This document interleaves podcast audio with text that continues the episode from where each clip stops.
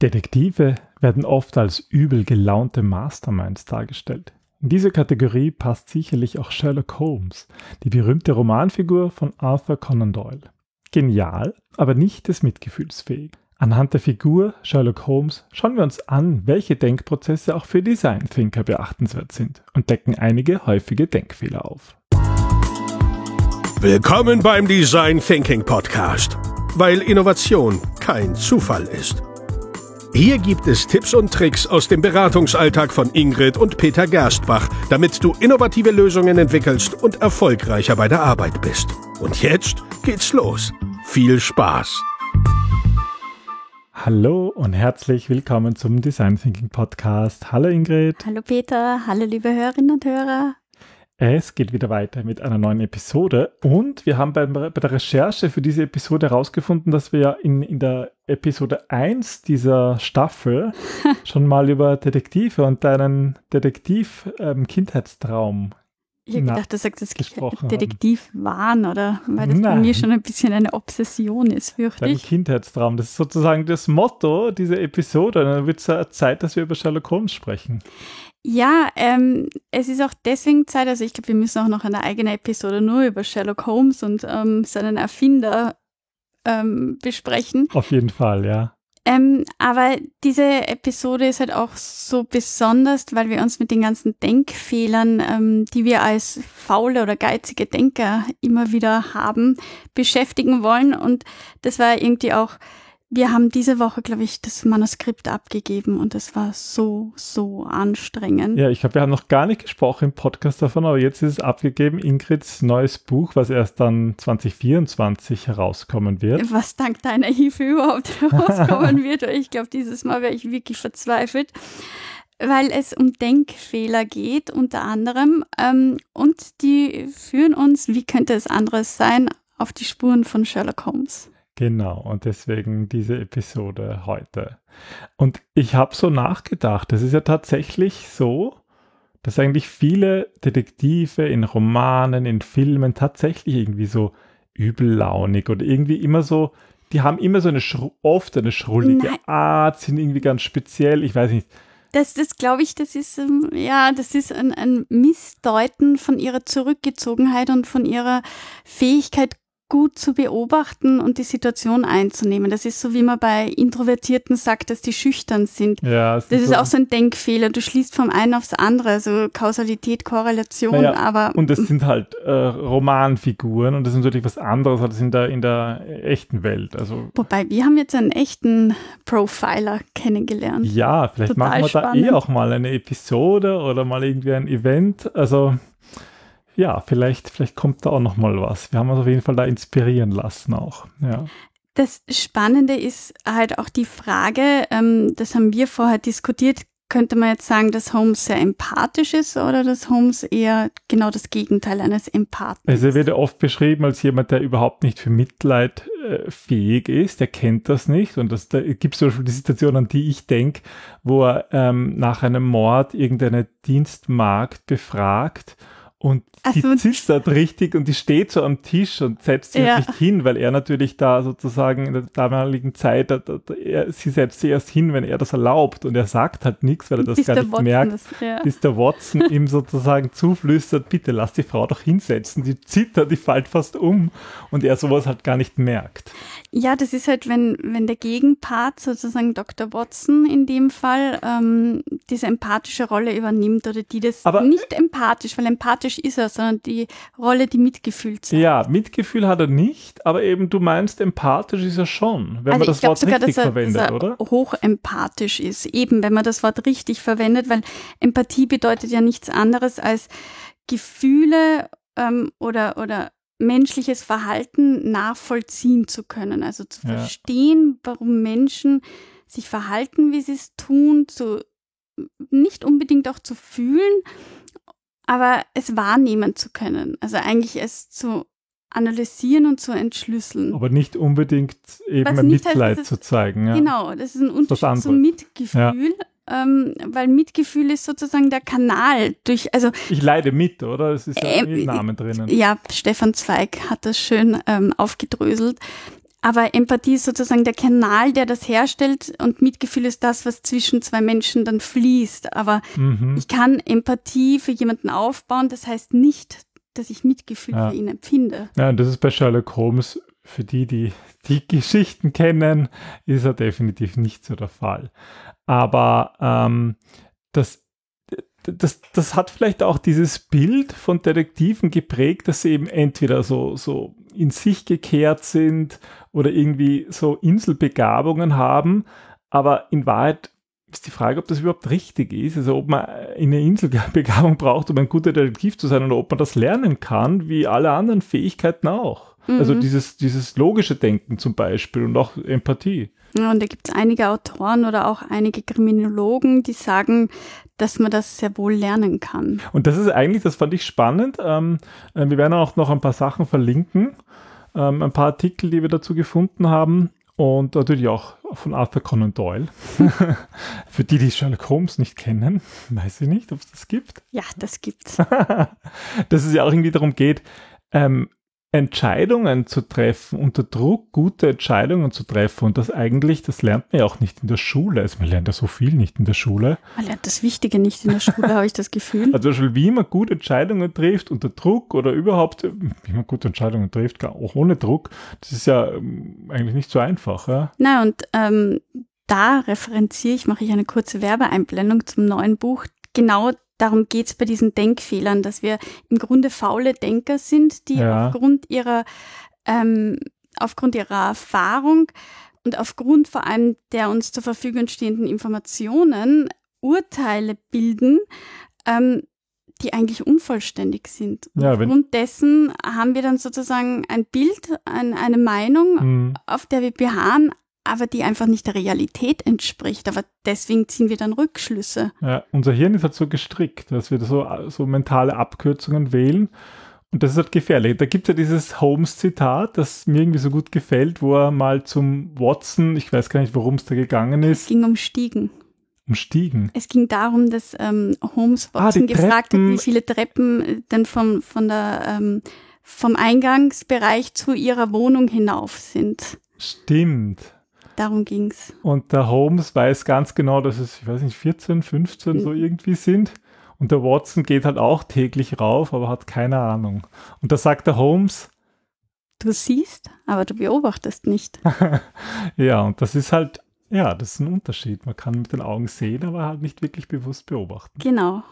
Und das, das ist aber auch das Wichtige, wenn wir Design Thinking machen. Und das schließt sich ein bisschen wieder der Kreis, weil es bei uns nicht darum geht, einfach zu sehen oder einfach das kognitive, geizige Hirn arbeiten zu lassen, Und das ist die, erst, die erstbeste Idee, die man hat, zu sagen, ah, das machen wir jetzt. Ja, sondern viele, viele unterschiedliche Perspektiven einzufangen, ähm, die Situation aus verschiedenen Blickwinkeln zu betrachten, mögliche Optionen aufzustellen, zu verwerfen, die Hypothesen, das Problem eben mehrschichtig zu sehen und nicht einfach zu glauben, dass was da ist, ist das, was ist. Und zum Beispiel auch, m, was worüber wir schon öfters gesprochen haben, gerade wenn man Zielgruppen befragt, auch sich zu überlegen, okay, wen habe ich denn noch nicht befragt? Ja. Ja. dass man nicht immer nur von dem ausgeht, was man jetzt, wen Was man das befragt hat, das Offensichtliche ist, ja. sondern was fehlt eigentlich noch? Und das ist halt das Schwierige. Ähm, das wird auch im Englischen oft so genannt, what you see is all there is. Also sozusagen, Vivi Yati. genau, nicht Visivix, sondern Visiati. ähm, dass wir halt nur unsere Entscheidung so treffen, was da ist, ja? Ja. und nicht was tatsächlich, was wir sehen und nicht was tatsächlich da ist. Ja, Ja, weil, also das hat ja Kahnemann schön aufgeschlüsselt. Wir sind halt einfach kognitive Geizkriegen beziehungsweise faule Denker. Ja faules Denken und das braucht man natürlich nicht, auch nicht im Design Thinking, aber natürlich auch nicht, wenn man Detektiv ist. Naja, das ist ja irgendwie so mein, mein Plädoyer. Als Design Thinker bist du Detektiv. Ja? Also du musst irgendwie, du wirst konfrontiert mit einem Problem, das sollst du lösen. So, also beim Polizisten nimm an, es ist ein Mord oder es ist irgendein Verbrechen passiert und du hast dann irgendwie das, was da ist, das, was du siehst, aber das bildet einfach nicht das gesamte Bild ab. Also ich weiß nicht, wenn du da irgendwie, ähm, ich glaube in dem Artikel war, du bekommst ein verschwommenes Bild von einer dunklen Gestalt, die sich wegbewegt vom Tatort. Das sagt dir im Grunde noch gar nichts. Das sagt nicht, dass der das war. Das kann einfach ein zeitlicher Zufall Es sagt sein. dir nicht einmal, wer das Ja. war. Aber das finde ich halt auch interessant. Sehr häufig gibt es ja dann in den, in den Filmen und in den Büchern irgendwie so den guten Detektiv und den schlechten. Und der Schlechte macht dann genau den Fehler. Der, Der sieht fällt- diese verhüllte ja. Gestalt und sagt sofort, das muss es sein und denkt von da an nur noch, dass der das ist und sucht halt die Beweise, um, um diesen, diesen ersten Gedanken sozusagen zu bestätigen. Verifizieren, ja. Und in Ja. Wahrheit kann man aber Theorien immer nur falsifizieren. So ist es. Also das behauptet zumindest Holmes, beziehungsweise ähm, einige Philosophen. Aber und in der Wissenschaft ist das ja auch ganz gängig, dass man ja eigentlich immer nur falsifizieren kann. Und deswegen ist das, was überbleibt, ist sozusagen die Wahrheit. Hm. Das ist auch ein beliebter Spruch von Sherlock Holmes. So ist es. Aber ähm, ein anderer beliebter Spruch ist ja auch, wie Sherlock Holmes denkt. Und da spricht er sehr oft über Deduktion. Und das ist das Spannende, weil ähm, er den Begriff falsch einsetzt. Also Oder zumindest anders, als wir ihn jetzt verwenden würden. Aber das ist ja, ähm, das kommt ja in unserem ersten Buch vor, Design Thinking im Unternehmen, und du hast es ja, glaube ich, im Practitioner ausgeführt in einer ähm, etwas längeren Sequenz. Aber vielleicht kannst du mal für unsere Hörer zusammenfassen, was ist denn der Unterschied zwischen Deduktion und der eigentlichen Abduktion? Ja, also äh, da muss man eigentlich noch einen dritten Begriff reingeben, die Induktion. Also das sind ja die Bekannten, die gehen auf Aristoteles zurück. Deduktion Alles und geht auf Induktion. Aristoteles zurück. Sozusagen Deduktion bedeutet, ich habe eine allgemeine Theorie und m, leite daraus Aussagen über Einzelfälle ab. Und der umgekehrte Weg ist die Induktion. Ich kenne sozusagen die vielen Einzelfälle und leite daraus meine allgemeine Theorie ab. Und das ist halt so ein Kreis. Das kann man halt, das heißt, ich habe irgendwie empirische Daten. Aber dieser Prozess, eine Theorie zu bilden, das ist eigentlich so ein Begriff, der geht nicht auf Aristoteles zurück, sondern der geht auf Charles Sanders Peirce zurück. Das ist eben der Begriff der Abduktion, also sozusagen dieser, dieser kreative Prozess der Bildung einer erklärenden Hypothese. Und Das das, ist- ist, eigentlich das, was Holmes macht. Ja, Holmes spricht interessanterweise immer nur von Deduktion, aber das stimmt halt nicht, weil das würde bedeuten, wenn er eine Theorie hätte und daraus Einzelfälle ableitet, aber das tut er nicht. Er, er, macht ja umgekehrt. Er bildet ja Theorien und verwirft sie dann. Ja, aber so wie du sagst, ähm, Pierce hat ja diesen Begriff der, der, der Abduktion auch erst 1903 überhaupt in die Wissenschaft eingeführt. Also man muss ähm, Sir Arthur Conan Doyle zugute halten, dass er den Begriff einfach noch nicht kennen konnte. Naja, vielleicht, also Oder äh, ist die Frage, könnte ja. es knapp ausgehen, aber wahrscheinlich hat er nicht gekannt. Vielleicht für die Werke. späteren Holmes-Werke. Ja, für die späteren. Dann konnte das nicht mehr ändern. Naja, wie das schau, ist wie, wie schaut das aus? Ja. Ja, vor allem, weil er immer auf Deduktion pocht. Ja, ja, das kann natürlich nicht funktionieren. Also macht eigentlich Holmes nicht Deduktion, sondern Abduktion. Und ist jetzt für die Praxis wahrscheinlich egal, aber ich fand es irgendwie spannend, ja. Mhm. Aber trotzdem kann man viel lernen aus Holmes und auch viel aus den Zitaten lernen. Und wenn wir, wie wir uns für die Episode das überlegt haben, haben wir gesagt, wir machen eigentlich im Design Thinking sehr viel, ganz ähnlich wie eigentlich auch Detektive. Deswegen nennst du dich auch immer Detektivin. also zum Beispiel das Aufschreiben der, der wesentlichen Fakten, der Information, das sieht man auch im Fernsehen immer, wenn sie dann die ein Tafel nehmen, ein Whiteboard oder Mhm. so. Und wir machen halt Insight Cards, ja. Ja, eh, aber da ist irgendwie sozusagen auch immer die Schwierigkeit bei den Inside Cards, dass du nicht deine Hypothese oder deine Interpretation draufschreibst, sondern Fakt oder Daten oder Äh, Man muss Informationen. eigentlich trennen, ja. Das ist so ein bisschen die Gefahr. Wenn du zu sehr hypothetisierst oder zu viel hineininterpretierst, dann bekommst du eine Lösung, die für dich passt, aber das ist nicht unbedingt die Lösung, die dann sozusagen repräsentativ für deine Nutzergruppe ja, ist. ja. Und das ist die, die Schwierigkeit, ja. Ja. Was wir noch machen in, in Design Thinking Workshops, natürlich Zusammenhänge irgendwie, Verbindungen herstellen zwischen den einzelnen Insights und Bedürfnissen und Ja. der Zielgruppe. Da gibt es ja verschiedene Techniken, die, die zum Visualisieren geeignet sind, wie Mindmaps und ähm, dieser Wortassoziationsketten oder so. Aber da ist ja, da muss man ja auch dazu sagen, bei dieser Abduktion, das ist ja wirklich der kreative Prozess, wie man eine Theorie bildet. Und das ist ja gar nicht so einfach. Das geht in so einem Design Thinking auch immer so. Da kommt dann so, brauchst du nicht den kreativen Funken, eine Hypothese zu erstellen, das könnte das Problem sein, Mhm. wenn man jetzt irgendwo ein Business-Problem behandelt. Und der Holmes hatte es halt gut, weil der hatte es an Watson, oder?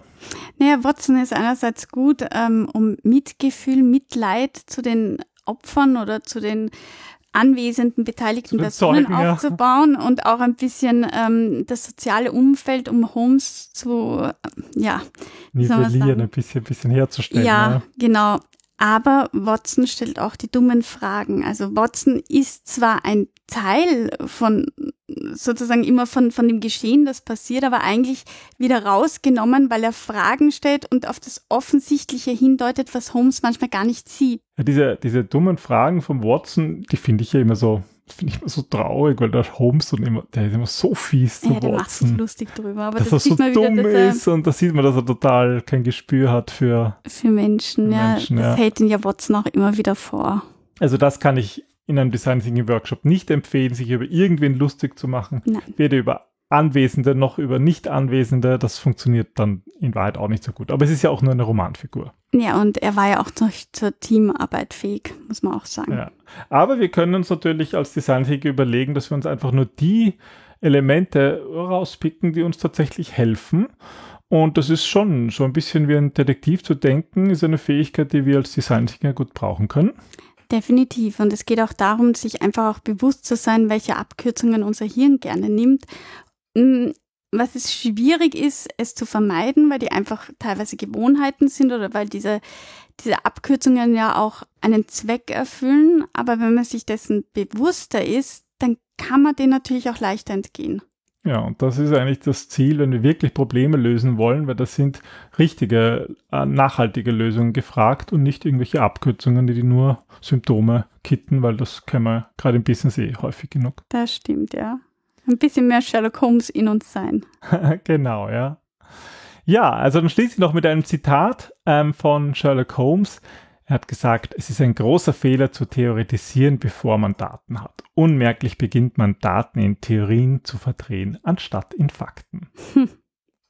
Schön gebrüllt, Sherlock Holmes. Über Abduktion und das Wort zu verwenden und Deduktion und Induktion. Mhm. genau. Ja, wir hoffen, die Episode hat euch gefallen. Wenn euch der Podcast gefällt, dann freuen wir uns auch über 5 Sterne auf iTunes oder Spotify. Es heißt ja gar nicht mehr iTunes, Apple Podcasts und Spotify und eurer Lieblingsplattform. Gebt uns 5 Sterne, das freut uns. Gebt uns Feedback. Ihr könnt euch uns jederzeit eine E-Mail schreiben an podcast.gerstbach.at. Freuen uns auch immer über Feedback, ob euch eine Folge gefallen hat oder was ihr euch sonst so wünscht, weil wir dann natürlich gerne darauf eingehen. So ist es. Also dann, bis in zwei Wochen. Bis zum nächsten Mal. Tschüss. Tschüss.